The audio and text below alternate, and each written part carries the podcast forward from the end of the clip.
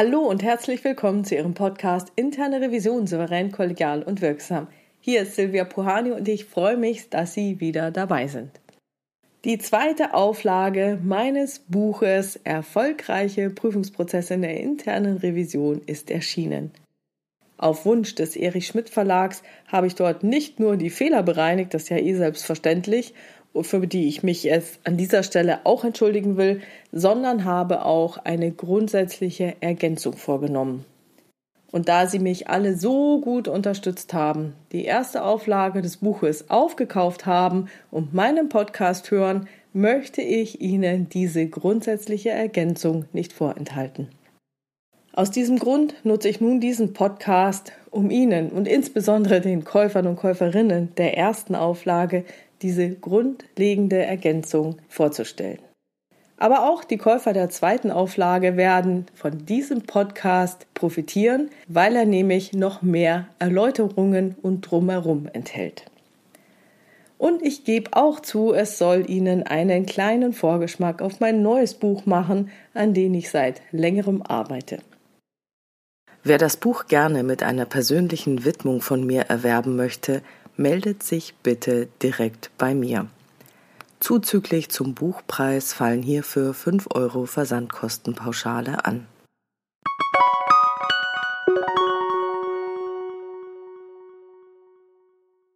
Unsere Welt verändert sich. Das haben wir alle über die Pandemie, den Krieg, die Inflation und ich weiß nicht was alles mitbekommen. Ja, es gibt eine grundlegende Transformation, die seit einigen Jahrzehnten voranschreitet. Gerhard Wohland hat diese Veränderung mit Taylorwanne beschrieben und darüber habe ich im Podcast schon ausführlich gesprochen. Alle, die es im Detail interessiert, hören sich bitte die Episode Nummer 17 über die Taylorwanne nochmal an. Hier die Mini-Kurzzusammenfassung. Vor der Industrialisierung waren aufgrund der schlechten Transportwege die Märkte relativ eng. Wenn man ein Tischlermeister war, konnte man seine fertigen Möbelstücke nicht so weit transportieren. Am besten ging das noch per Schiff. Aber spätestens, wenn ein Ochsenkarren auf schlechten Straßen zum Einsatz kam, war es nicht mehr so wahrscheinlich, dass der Tisch unversehrt ankam. Und das Konzept von IKEA, dass der Kunde seine Möbel selbst zusammenbaut und klebt, gab es noch nicht. Also hatte der Tischler nur relativ wenige Kunden, die er beliefern konnte. Je mehr andere Tischler in seinem Ort waren, umso mehr musste er sich ins Zeug legen, um einen Auftrag zu erhalten. Das bedeutete, dass der Kundenwunsch für ihn im Vordergrund stand. Er produzierte Unikate, seine Kreativität war gefragt, die Dynamik war hoch, denn jeder wollte etwas anderes und es gab keinerlei Standardisierungen. Mit der Industrialisierung änderte sich das. Die Dampfmaschine wurde erfunden, die Eisenbahnen wurden ausgebaut, die Märkte öffneten sich und die Nachfrage stieg. Menschen, die bisher nur einen schlechten Zugang zu Produkten hatten, konnten leichter mit diesen versorgt werden. Um diese Nachfrage zu bedienen und mehr zu produzieren, suchte Frederick Winslow Taylor nach dem einen besten Weg, um etwas zu produzieren – seine Konzepte der Standardisierung, dem einen besten, das heißt effizientesten Weg zum Ziel, setzte sich als Taylorismus durch. Henry Ford setzte diese Konzepte vorbildlich um. Er produzierte mit Hilfe angelernter Arbeiter Ausruhs am Fließband. Das berühmte Model T gab es ausschließlich in Schwarz. Hier waren Kreativität und Dynamik ausgemerzt. Jedes Auto sollte identisch sein. Die Effektivität war über den klar vorgegebenen Produktionsprozess vorausgesetzt. Es ging nun nur noch darum, möglichst effizient vorzugehen. Die Chefs machten die Vorgaben und die Arbeiter mussten diese umsetzen. Um diese Zeit entstand in den Unternehmen der Bedarf nach einer internen Revision. Und diese geringe Dynamik blieb bis ca. 1980 bestehen. Doch irgendwann hatte jeder ein Auto, ein Telefon und so weiter. Die Nachfrage nach standardisierten Produkten war befriedigt. Um die Nachfrage anzukurbeln, wurden die Produkte in Varianten angeboten.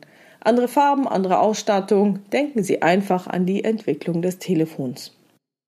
Auf einmal stieg die Dynamik wieder an. Die Kunden entwickelten Sonderwünsche. Einige Unternehmen, die Dr. Gerhard Wohland als dynamikrobust bezeichnet, können sehr individuell auf Kundenwünsche eingehen. andere nicht. Diesen erhöhten Marktdruck der dynamikrobusten Unternehmen haben wir in den letzten Jahren erlebt. Viele Unternehmen wollen agiler werden. Was hat es damit auf sich? Ein Modell, das die grundlegende Problematik gut aufzeigt, ist die Stacy-Matrix. Auf einer Achse werden dort die Anforderungen abgetragen. Also, was ist zu tun? Auf der einen Achse. Und das, was zu tun ist, kann sehr klar und eindeutig, naja, einigermaßen klar oder auch super unklar und mehrdeutig sein. Auf der anderen Achse wird der Lösungsansatz abgetragen. Wie ist es zu tun? Ja, und wie etwas zu tun ist, kann klar, bekannt und bewährt einigermaßen bekannt oder auch vollkommen unklar und unerprobt sein. Hieraus ergeben sich dann verschiedene Bereiche. Der erste Bereich ist der, wo alles einfach ist. Das, was zu tun ist und wie es zu tun ist. Alles ist klar. Hier ist der reine Taylorismus wiederzufinden. Da eindeutig ist, welches Ergebnis zu erreichen ist, gibt es den effizientesten Weg, dieses Ergebnis zu erreichen. Es kommt zu Standards und Normen. Es besteht Sicherheit über das Ergebnis, das heißt die Effektivität ist sowieso gegeben. Die Durchführung der Aufgabe ist durch Laien möglich. Aus Prüfungssicht kommt man auch als Anfänger zum Ziel, wenn man sich auf eine gute Checkliste stützen kann.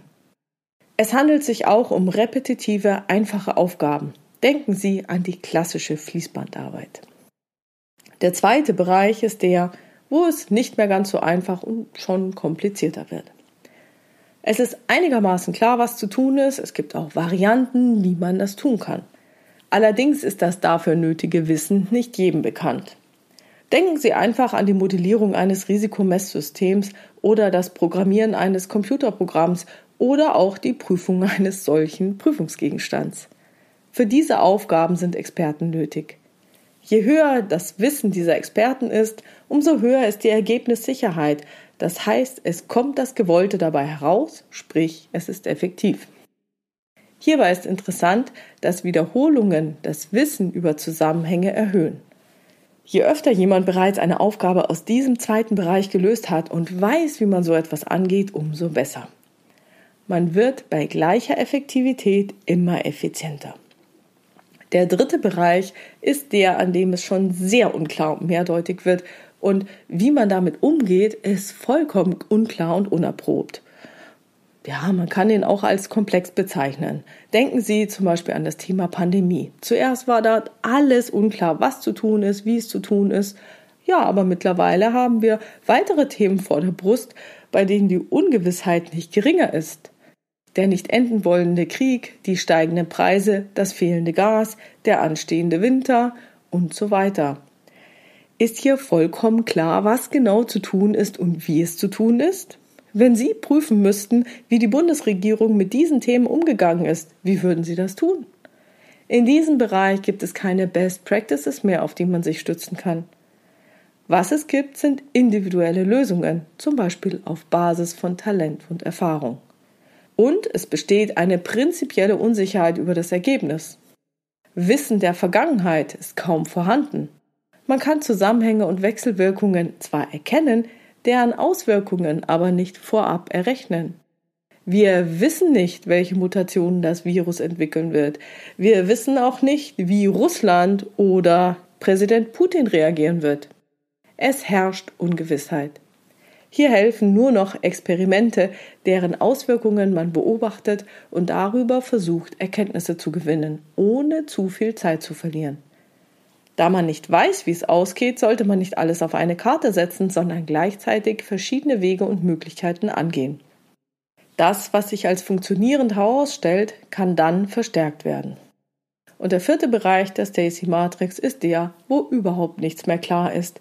Da herrscht das Chaos, da muss man einfach erstmal mutig handeln und sehen, was passiert. Ja, und diese unterschiedlichen Bereiche erfordern dann auch ein anderes Führungsverständnis. Bei geringer Dynamik, also dem ersten und ja, vielleicht auch zweiten Bereich, geht es um Effizienz, es gibt Standards und Prozesse, Fließbandarbeit. Die Chefs führen über Anweisungen und Kontrolle. Die Mitarbeiter müssen diese Anweisungen befolgen. Bei hoher Dynamik, also ab dem dritten Bereich, muss es stattdessen um Effektivität gehen.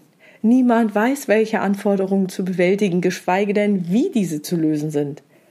Es geht erstmal darum, eine funktionierende Lösung für ein bestehendes Problem zu finden. Dafür braucht man keine ungelernten Arbeiter, sondern richtige Könner. Damit diese Könner ihr Talent frei entfalten, muss sich die Führungskraft mit kleinteiligen Anweisungen stark zurückhalten. Die Kreativität dieser Mitarbeiter, deren Kopfarbeit ist gefragt.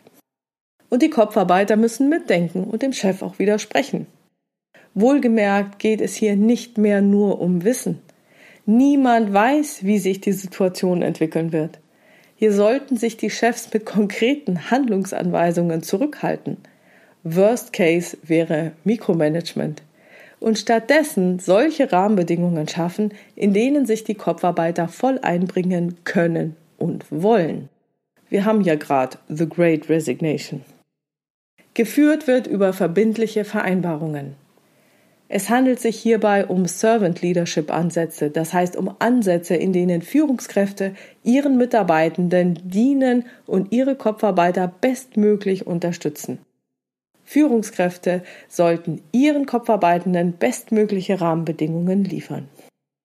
So bringt man diese zwei verschiedenen Führungsansätze jetzt in die Stacy-Matrix, dann zeigt sich, dass bei den ersten beiden Kategorien, also einfach und kompliziert, das traditionelle Führungsverständnis von Weisung und Kontrolle vorherrscht und bei der dritten Kategorie ein modernes Führungsverständnis, wie zum Beispiel Servant Leadership, angemessen ist. Alle von Ihnen, die nun bezweifeln, dass Weisung und Kontrolle bereits in der zweiten Kategorie nicht mehr gut funktioniert, denen stimme ich zu. Es hat schon seinen Grund, weshalb Burnouts so zugenommen haben und die Grenzen sind auch nicht ganz so klar, da komme ich nachher nochmal drauf. Die zweite Kategorie entspricht der Schwelle, bei der man nach dem Motto mehr desselben versucht, mit herkömmlichen Methoden neue Probleme zu lösen. Typische Sprüche sind, man muss da einfach besser planen und steuern, dann klappt es schon. Wir haben kein Planungs-, sondern ein Umsetzungsproblem. Machen Sie es möglich. Es ging doch bisher. Aber es klappt nicht wirklich gut, beziehungsweise die Vorgehensweise hat einen hohen Preis. Diese Schwelle ist genau die, an der Unternehmen stehen, die agiler werden wollen. Sie erkennen, dass sie mit ihrer bisherigen Vorgehensweise nicht den Erfolg haben, den sie sich wünschen und erkennen, dass sie einen anderen Ansatz wählen müssen. Aber nun zurück zu den Prüfungsgegenständen. Wir haben es also in der internen Revision mit unterschiedlichen Prüfungsgegenständen zu tun. Diese unterscheiden sich nicht nur nach ihrem Inhalt. Das betone ich so, weil ich den Eindruck habe, dass wir Revisoren uns bisher nur an den Inhalten ausrichten und diese einem einzigen und einheitlichen Revisionsprozess unterwerfen. Vielleicht, weil die Wirtschaftsprüfer, wenn sie die Bilanz prüfen, das so tun können. Aber wir nicht. Wir haben viele Themen. Und das führt dann in der Prüfungsdurchführung zu Folgeproblemen. Und diese Folgeprobleme bemerken wir dann, wenn wir Schwierigkeiten bekommen, uns exakt an den vorgegebenen Revisionsprozess zu halten. Zum Beispiel, was muss in der Prüfungsplanung und Prüfungsvorbereitung alles vorab fixiert werden, bis die Ankündigung verschickt oder mit den Revisionspartnern gesprochen werden darf? Wie kalkuliere ich die erforderlichen Prüfungstage? Was ist mit der exakten Einhaltung der Zeitvorgaben und so weiter und so weiter. Unter Anwendung der Stacy-Matrix unterscheiden sich die Prüfungsgegenstände nach der Art der zugrunde liegenden Anforderungen an den Revisionspartner, was ist zu tun und mittels der enthaltenen Handlungsspielräume bei der Umsetzung. Wie hat der Revisionspartner die Anforderungen umzusetzen? Besteht zum Beispiel Methodenfreiheit. Die zugrunde liegenden Anforderungen, was und wie, können in den Extremfällen dann eben entweder ganz klar und eindeutig definiert oder vollkommen offen sein. Herrscht Klarheit und Eindeutigkeit, habe ich eine Kausalität zwischen Anforderung und Umsetzung in Form einer Wenn-Dann-Beziehung. Im Gegensatz dazu war zum Beispiel zu Beginn der Corona-Pandemie weder klar, was zu tun ist, noch wie es konkret zu tun ist. Jedes Land ging zum Beispiel seinen eigenen Weg und dazwischen liegen alle anderen Fälle, bei denen das Was und oder das Wie nur zu einem gewissen Grade klar sind. Ein Was ist zum Beispiel unklar, wenn eine Anforderung unterschiedlich verstanden oder interpretiert werden kann. Wobei ein Lösen Sie dieses Problem nicht zählt. Denn es ist unklar, was die Lösung ist. 9-Euro-Ticket oder Tankrabatt oder was anderes. Jetzt haben wir gesehen, Tankrabatt hat nicht funktioniert. 9-Euro-Ticket war super. Ein Wie kann zum Beispiel unklar sein, wenn die Vorschriften Methodenfreiheit gewähren.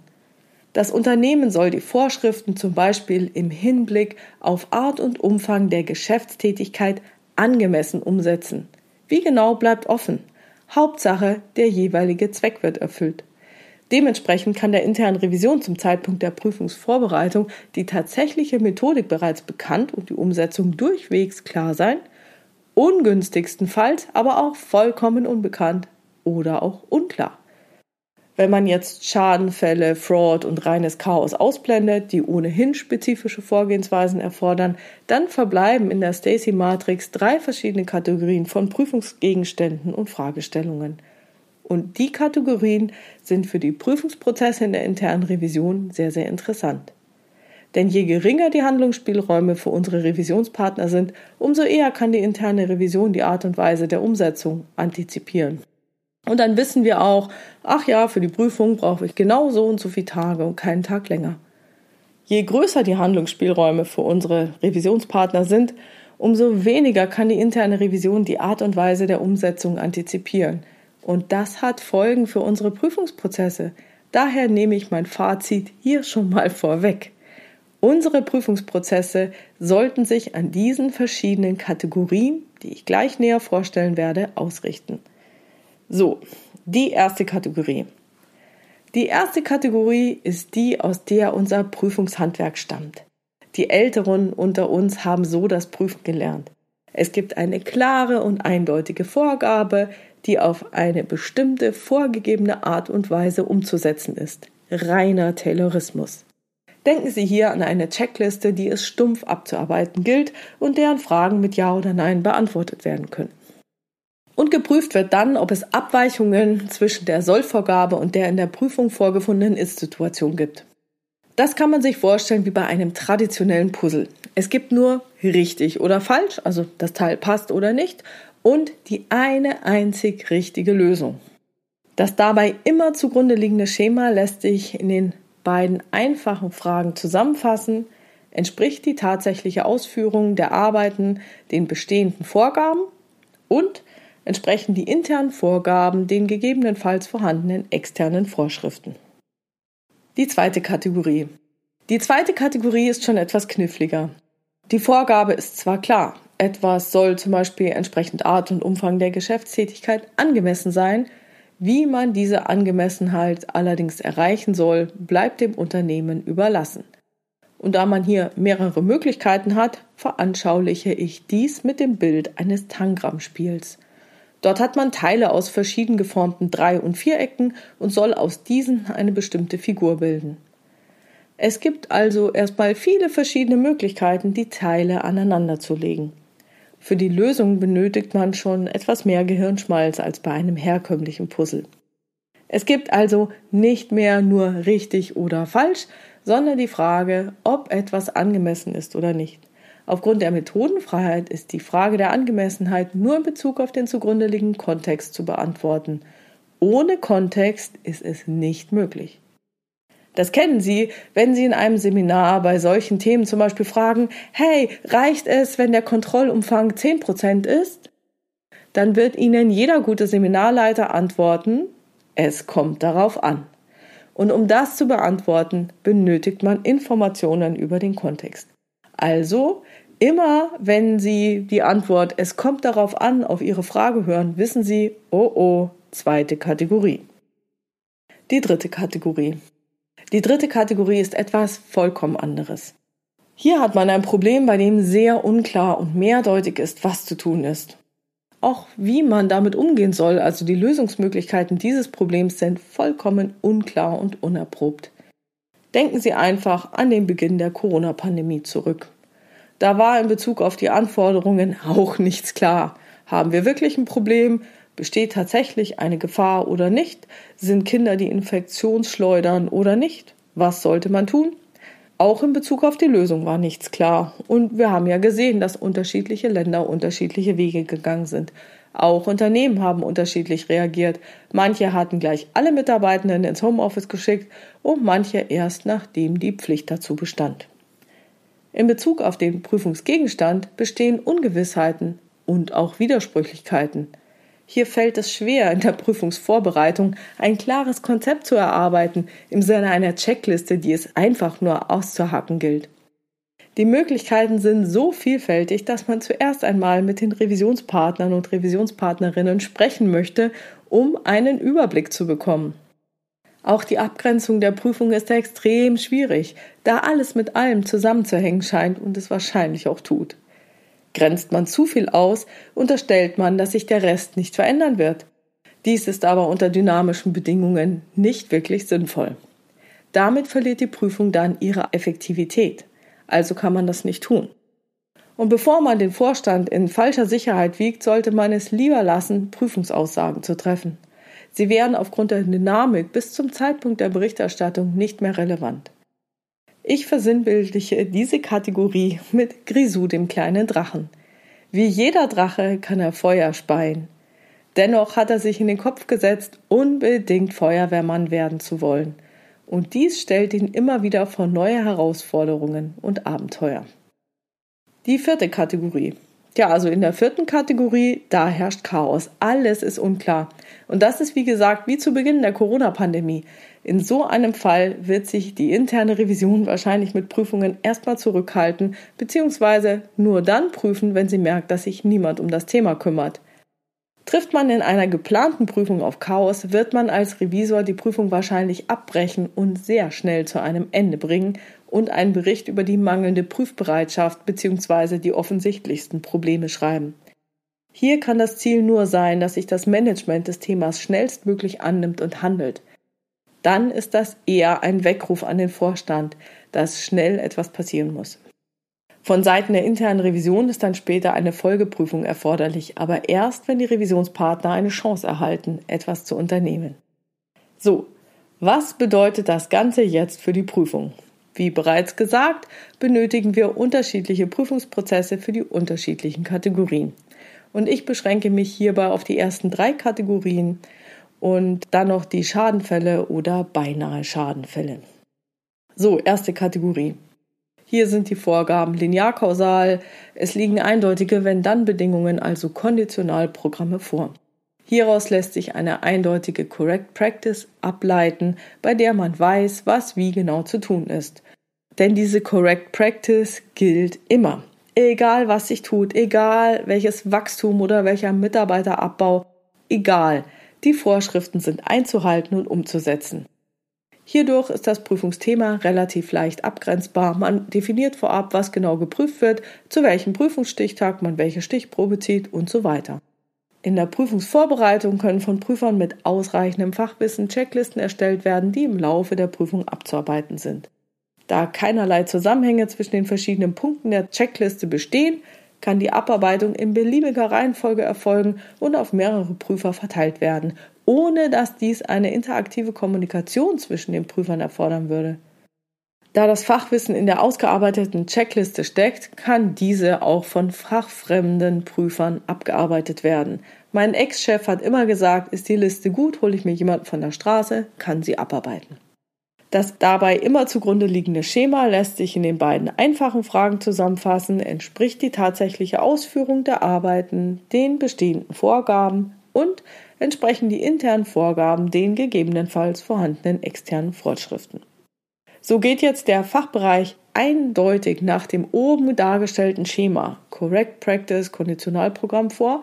Das heißt, behandelt er den Prüfungsgegenstand auch als ein Thema der Kategorie 1, so sollte die interne Revision im Sinne der Risikoorientierung trotzdem nochmal kurz hinterfragen, ob diese Einschätzung aktuell bestätigt werden kann und auch in nächster Zeit so bleiben wird.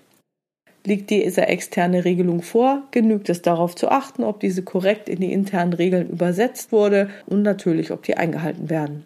Oft wird jetzt die Kontrolltätigkeit von der Second Line of Defense, Qualitätsmanagement, Compliance Controlling übernommen.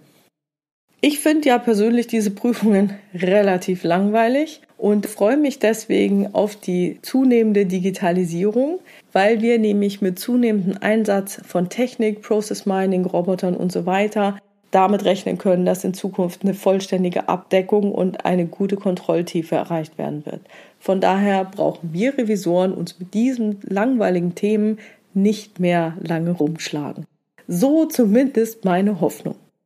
Ergebnis der Prüfung ist dann immer eine kontextunabhängige Aussage, ob etwas korrekt umgesetzt wurde oder nicht, beziehungsweise einer Fehlerquote der Abarbeitung. Diskussionen mit dem Revisionspartner kommen überhaupt nicht vor, da der Prüfungsgegenstand keine Graubereiche enthält. Es gibt ja nur Schwarz und Weiß. Und bei der Berichterstattung genügt es, Fehlerquoten anzugeben und alle Beanstandungen aufzulisten. Positivaussagen sind nicht erforderlich. Und solche Prüfungen der ersten Kategorie verleiten zu der Annahme, mit den Revisionspartnern überhaupt nicht sprechen zu müssen. Das ist überhaupt nicht praktikabel, das ist sogar viel effizienter. Nun ja, also für den Fall echter Prüfungen dieser ersten Kategorie teile ich diese Einschätzung sogar. Solche Prüfungen kann man wirklich sehr, sehr effizient durchführen. Sollten sich jedoch in der Prüfung Schäden oder überraschende Auffälligkeiten zeigen, deutet dies eher darauf hin, dass der Prüfungsgegenstand die erste Kategorie überschritten hat. Wenn sich dann dies bei der Suche nach den zugrunde liegenden Ursachen bestätigt, gehört der Prüfungsgegenstand bereits zu einer anderen Kategorie. So, jetzt mal die zweite Kategorie. Hier liegt das Was in Form einer meist externen Zweckvorgabe vor. Das heißt, der Fachbereich hat etwas so umzusetzen, dass es einen bestimmten Zweck erfüllt hatten wir ja vorhin nach Art und Umfang der Geschäftstätigkeit angemessene Risikosteuerung zum Beispiel. Wie er das macht, bleibt ihm überlassen, er hat ja Methodenfreiheit. Und meist werden solcherlei unspezifischen externen Vorgaben intern in spezifische Arbeitsanweisungen für durchzuführende Aktivitäten übersetzt. In einer Prüfung ist dann die Frage zu klären, ist das Vorgehen angemessen? Und die Frage nach der Angemessenheit kann jedoch meist nicht pauschal beantwortet werden. Die typische Antwort ist, wie wir vorhin gehört haben, es kommt darauf an, wobei mit darauf die jeweiligen Umstände und Rahmenbedingungen gemeint sind. Eine Methode oder ein Verhalten kann in einem bestimmten Kontext tadellos angemessen sein, kann sich unter anderen Bedingungen aber als vollkommen untragbar erweisen. Denn Zweckorientierung und Methodenfreiheit bedeuten auch, dass ein Zusammenhang besteht zwischen der Zweckerfüllung in dem gegebenen Kontext und der gewählten Methodik. Ist beispielsweise ein Risiko für ein Unternehmen von geringer Bedeutung, muss es auch nicht so genau gemessen werden, sodass dazu also eine recht einfache Messmethode angewandt werden kann und angemessen ist. Unterliegt dagegen ein großer Anteil des Geschäftsvolumens diesem Risiko, wird ein ausgeklügelteres Messmodell erforderlich. Sonst ist es nicht angemessen. Daher entstehen bei den Prüfungsgegenständen der zweiten Kategorie sogenannte Best Practices, die als Orientierungsgröße dienen. Prüfer können sich somit nicht mehr auf eine in jedem Fall gültige Correct Practice zurückziehen.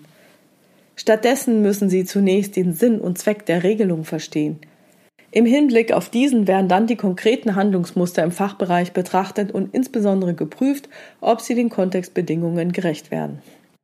Diese Kategorie bietet also den Revisionspartnern grundsätzlich Raum für Diskussionen. Seien sie nun begründet oder nicht, sie verlangen auf jeden Fall den Revisoren hohe kommunikative Fähigkeiten ab, vor allem wenn es dann darum geht, Einigkeit über die Ist-Situation zu erzielen, Schwachstellen zu kommunizieren, Maßnahmen zu vereinbaren, Prüfungsergebnisse zu erläutern, rein unternehmenspolitischen oder sogar von Einzelinteressen getriebenen Argumentationen etwas entgegenzusetzen und jeden Prüfungsbericht möglichst im Einvernehmen mit dem Revisionspartner abzustimmen.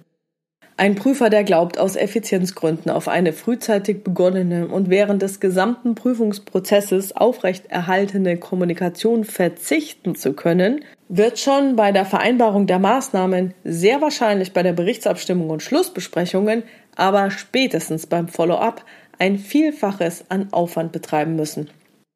Bei der Berichterstattung zum Beispiel muss den Berichtsempfängern unbedingt verdeutlicht werden, wie relevant die Kontextbedingungen jeweils für die prüferische Beurteilung waren. Eine reine Auflistung aller Beanstandungen genügt in der zweiten Kategorie nicht mehr und würde nur zu vermeidbarem Widerspruch und Dissens führen. Man erzielt also bei Prüfungsgegenständen dieser Kategorie die höchste Effizienz, wenn man frühzeitig und laufend mit den Revisionspartnern kommuniziert. Und das kann man sich total sparen, wenn man in der ersten Kategorie unterwegs ist. Für die zweite Kategorie ist genau dieses Buch Erfolgreiche Prüfungsprozesse in der internen Revision mit seinen zahlreichen Musterbeispielen für zielführende Diskussionsverläufe in verschiedensten Situationen super hilfreich. Dafür wurde es auch geschrieben. Jetzt kommt Kategorie 3 und damit auch die Ideen, die in dem neuen Buch enthalten sind. Genau wie in der vorherigen Kategorie orientieren sich die an den Fachbereich gestellten Anforderungen auch hier wieder an einen zu erfüllenden Zweck. Darüber hinaus existiert aber auch noch die Vorgabe, dass die Geschäftstätigkeit bestimmten Werten entsprechen muss, die für das gesamte Unternehmen gelten. Dabei kann es sich zum Beispiel um einen Code of Conduct handeln oder um bestimmte teils ethische, teils unternehmerische Vorstellungen, die es zu verwirklichen gilt oder die es in Zukunft zu verwirklichen gilt. Zum Beispiel Agilität, Innovationskraft, Resilienz, Nachhaltigkeit, eine bestimmte Risikokultur, gute Zusammenarbeit, was auch immer. Und derlei Werte bestimmen zum Beispiel auch den Umgang mit einer Pandemie oder auch die Handlungen in einem Krieg. Da es sich bei solchen Vorgaben in Form von ethischen Werten und unternehmerischen Vorstellungen meist um sehr schwammige und dehnbare Begriffe handelt, herrscht in dieser Kategorie für den Fachbereich naturgemäß eine wesentlich höhere Handlungsfreiheit als bei den enger gefassten Prinzipien, zum Beispiel der Angemessenheit in der zweiten Kategorie. Somit existiert in den beteiligten Fachbereichen zu Anfang auch noch kein konkreter Modus operandi, ob man Vorgehensweisen, die man in der Praxis testet, wie zum Beispiel das 9-Euro-Ticket oder der Tankrabatt, letztendlich beibehält, hängt davon ab, ob sie den gewünschten Zweck erfüllen und dabei keine übergeordneten Werte verletzen. Auf Basis dieser beiden Prämissen bilden sich in der Praxis dann unternehmensspezifische Working Practices heraus. Und diese müssen dann ständig an die gerade konkret vorliegenden Rahmenbedingungen angepasst werden, sind also extrem variabel und unterscheiden sich unter anderem je nach Organisationseinheit, Situation, Interaktion, beteiligte Individuen und Unternehmenskultur. Damit versteht sich von selbst, dass solche Working Practices nicht blind auf andere Kontexte übertragen werden können, wie es zum Beispiel bei Correct Practices geschieht und bei Best Practices zumindest in vielen Fällen grundsätzlich möglich ist. Bei dieser Kategorie von Prüfungsgegenständen spielt der Output bzw. das Ergebnis eine sehr, sehr große Rolle. Dementsprechend sind in der Prüfung folgende Fragen zu stellen. Wie effektiv erfüllt das Ergebnis den übergeordneten Zweck? Erwiesen bzw. erweisen sich die konkreten Bewältigungsmuster in der Praxis als geeignet für die jeweils vorliegenden Gegebenheiten. Diese Fragen genügen aber in der dritten Kategorie immer noch nicht. Hier muss auch die Stimmigkeit hinterfragt werden. Wie sehr bewegen sich die konkreten Bewältigungsmuster im Einklang mit den übergeordneten Werten? Inwieweit harmoniert die tatsächlich herrschende Unternehmenskultur, die sich ja in dem konkreten Verhalten zeigt, mit den von der Unternehmensführung verkündeten Werten? Und alle darauf aufbauenden, spezifischeren Fragen, die mit dem Revisionspartner zu diskutieren sind, betreffen die konkrete Auslegung der Werte durch den Fachbereich im Hinblick auf die Zweckerfüllung. Während also diese soziale Komponente in den Prüfungen der ersten Kategorie vollständig ausgeblendet werden konnte und in Prüfungen der zweiten Kategorie lediglich bei der Interaktion mit den Revisionspartnern und innerhalb des Prüfungsteams eine Rolle spielt, wird nun diese soziale Komponente bei Prüfungen der dritten Kategorie selbst zum Prüfungsgegenstand. In dieser Kategorie unterscheidet die interne Revision nicht mehr zwischen richtig, falsch, angemessen, unangemessen, sondern zwischen stimmig und nicht stimmig. Da diese Einschätzung einer noch größeren Subjektivität unterliegt, darf sich die interne Revision nicht anmaßen, selbst vorzugeben, was stimmig ist und was nicht. Vielmehr wird dies gemeinsam mit den Revisionspartnern und Revisionspartnerinnen während der Prüfungsdurchführung erarbeitet. Durch die Auseinandersetzung mit den in dieser Kategorie auftretenden Fragestellungen wird die Unternehmenskultur stark in den Vordergrund gerückt. Diesbezügliche Diskussionen mit den Revisionspartnern und nötigenfalls auch mit dem Vorstand mögen zwar wenig effizient erscheinen und daher selten willkommen sein, trotzdem sind sie von entscheidender Bedeutung für das gesamte Unternehmen. Denn darin werden offene Auslegungsfragen der Unternehmenskultur geklärt und kulturelle Sollvorgaben, wie zum Beispiel solche Geschäfte machen wir nicht oder so arbeiten wir nicht zusammen, für alle Beteiligten transparent gemacht. Die interne Revision betreibt auf diese Weise Kulturentwicklung. Dass nur etablierte Prüferpersönlichkeiten Prüfungen der dritten Kategorie durchführen sollten, versteht sich hier von selbst. Man prüft nämlich nicht, ob der Revisionspartner die richtigen Antworten gibt, sondern ob er sich die richtigen Fragen stellt. Falls letzteres nicht der Fall sein sollte, regt man ihn über den Prüfungsprozess und entsprechende Fragen dazu an, sich die richtigen Fragen zu stellen. Mit Prüfungen der dritten Kategorie kann man so Erkenntnisgewinne generieren und damit echten Mehrwert schaffen. Bei Schadenfällen oder beinahe Schadenfällen wird häufig davon ausgegangen, dass ein Prüfungsgegenstand der ersten Kategorie vorliegt. Was und wie ist klar vorgegeben. Die interne Revision vermutet die Ursache dementsprechend in der Ausführung einer bestimmten Tätigkeit. Man fragt also, wie wurde dieses und jenes erledigt. Doch manchmal führt das zu dem Ergebnis, dass in den Fachbereichen sämtliche Aufgaben anweisungskonform erledigt wurden. In diesem Fall ist das Was erneut zu hinterfragen und kann letztendlich dazu führen, dass im Ergebnis die Vorgaben anzupassen sind. Schäden oder beinahe Schäden können die verschiedensten Hintergründe haben. Wurden Vorgaben nicht eingehalten, muss zum Beispiel geklärt werden, ob es sich um einen simplen menschlichen Fehler handelt, ob die Regeln im Sinne der Zielerreichung gebeugt wurden oder ob gar eine bewusste Schädigung des Unternehmens, also Fraud, vorliegt. Häufig verändern sich auch die Rahmenbedingungen dahingehend, dass ein Fall auftritt, der von einem als Konditionalprogramm formulierten Regelwerk einfach nicht mehr abgedeckt werden kann. Enthalten die Regelwerke Freiheitsgrade, also Zweckprogramme, muss eine Entscheidung getroffen werden, bei der man sich nicht sicher sein kann, dass sie die richtige ist. Stellt sich nachträglich etwas als nicht zielführend heraus, entsteht ein beinahe Schadenfall, ohne dass sich jemand falsch verhalten hätte, oder auch ein Schadenfall, ohne dass sich jemand falsch verhalten hätte. Entscheidungen unter Unsicherheit spielen bei allen Prüfungsgegenständen, die nicht ausschließlich zur ersten Kategorie gehören, eine wichtige Rolle. Wichtig ist daher, bei Schadenfällen oder beinahe Schadenfällen nicht zu schnell auf menschliches Versagen abzustellen, sondern immer auch auf die gegebenen Rahmenbedingungen zu achten. Denn letztere wirken auf verschiedensten Ebenen als starke Einladung für ein bestimmtes gewünschtes oder auch unerwünschtes Verhalten. Auf die spezifischen Vorgehensweisen zur Prüfung von Schadenfällen oder beinahe Schadenfällen wird dann hoffentlich mal in einem anderen Werk von mir eingegangen werden. Da muss ich jetzt aber erst das Buch zur dritten Kategorie schreiben. So abschließend ist nochmal zu sagen, dass die Grenzen im Fluss sind. Die Einteilung in diese Prüfungskategorien dient der Hervorhebung und damit der Veranschaulichung der unterschiedlichen Themenstellungen. Und ich möchte hier wirklich nicht den Eindruck erwecken, dass diese Kategorien bei jedem Prüfungsauftrag in Reinform vorliegen und eindeutig zugeordnet werden können. In der Realität sind meist keine so eindeutigen Unterscheidungen möglich und die Übergänge sind fließend. Da sich unsere ganze Welt ja im Fluss befindet, sollte die Einordnung eines Prüfungsthemas in einer der Kategorien nie als dauerhaft verstanden werden. Vielmehr erfolgt sie immer nur anhand von situativ zum jeweiligen Zeitpunkt erfolgten Beobachtungen, Erklärungen und Bewertungen und ist daher regelmäßig zu überprüfen. Es geht mir hier eher darum, Sie zu sensibilisieren, dass wir nicht einen einzigen Prüfungsprozess nutzen können, dem wir jedes Thema unterwerfen. Wie wollen Sie denn in der Planung die erforderlichen Prüfungstage abschätzen, wenn Sie gar nicht wissen, worum es sich handelt, welche Komplexität zugrunde liegt und so weiter?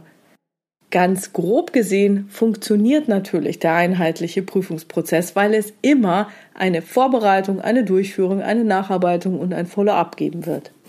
Aber bereits wann, mit wem, welche Ergebnisse oder Zwischenergebnisse zu besprechen sind, unterscheidet sich deutlich. Damit wird ersichtlich, dass sich nicht das gesamte bisherige Prüfungsvorgehen einer internen Revision sofort verändern wird, sondern dass alle Grundkonzepte bestehen bleiben und nur um weitere Ansätze ergänzt werden. Insbesondere werden die Prüfungsgegenstände, die klar der ersten Kategorie zugeordnet werden können, auch weiterhin mit den entsprechenden Ansätzen geprüft werden. Wie bereits angesprochen, durch die technische Entwicklung wird das schwinden, wo nicht Aufsichtsrecht ausdrücklich Prüfungen vorschreibt. Auch bei den externen gesetzlichen Vorschriften kann ein Trend zu stärkerer Prinzipienorientierung beobachtet werden. Und jeder Prüfungsgegenstand wird aber auch weiterhin Elemente enthalten, die relativ traditionell zu prüfen sind. Und was auch klar ist, unsere Prüfungsergebnisse, egal welche Kategorie, müssen wir entsprechend nachweisen und Belege haben. Und obwohl die entsprechenden Belege in der dritten Kategorie nicht mehr alle schwarz auf weiß als Zahlen oder Fakten präsentiert werden können, so bleibt doch die Tatsache bestehen, dass sie trotzdem wie bisher gesammelt und dokumentiert werden müssen. Gegenstand des Buches, das ich gerade schreibe, ist dann das Prüfen unter Ungewissheit. Dort werde ich Konzepte vorstellen, wie Prüfungsgegenstände der dritten Kategorie geprüft werden, wie man sich das Thema erarbeiten kann worauf in der Prüfungsvorbereitung zu achten ist, wie man die Prüfung durchführen kann, worauf es dabei ankommt, wie man kommunizieren sollte und natürlich auch, welche Anforderungen an den Prüfungsprozess zu stellen sind. Wie Sie sich denken können, ist das nicht ganz so einfach und ich stoße immer wieder auf weitere Aspekte, die es zu beachten gilt, aber ich bleibe dran. So, das war's jetzt erstmal für heute. Also Sie haben hier viel, viel mehr bekommen als diese Ergänzung in der zweiten Auflage. Ich hoffe, es hat Ihnen Spaß gemacht. Ist jetzt ja ein relativ langer Single-Podcast gewesen, also ein relativ langer Podcast, der kein Interview ist. Ja, und ich hoffe, die Käufer der ersten Auflage sehen sich nicht leid, diese erworben zu haben. Denn, wie gesagt, die Ergänzung der zweiten Auflage ist die kurze Vorstellung der Kategorien. Ich freue mich über Ihre Ideen, Gedanken und Kommentare zu diesem Podcast oder natürlich auch Anregungen für mein neues Buch auf meiner Webpage oder in der Xing- oder LinkedIn-Gruppe Interne Revision souverän, kollegial und wirksam unter dem Post zu diesem Podcast. Vielen Dank. Ja, wenn Sie sonst irgendetwas haben, was Ihnen auf dem Herzen liegt, schreiben Sie mir gerne per Mail an info@puhani.com oder nutzen eines der Kontaktformulare auf meiner Webpage www.puhani.com. Dort habe ich auch eine anonyme Variante für Sie vorbereitet. Wenn Ihnen der Podcast gefallen hat, abonnieren Sie ihn, bewerten Sie ihn, teilen Sie ihn mit Ihren Revisionskollegen. Geben Sie mir eine Rückmeldung dazu, ob es Ihnen gefällt. Solange ich weiterhin viele Rückmeldungen bekomme, mache ich erstmal weiter. Vielen Dank für Ihre schönen, schönen Rückmeldungen. Bleiben Sie dran und hören Sie gerne wieder rein in Ihren Podcast Interne Revision souverän, kollegial und wirksam. Mein Name ist Silvia Puhani und ich wünsche Ihnen erfolgreiche Prüfungsprozesse.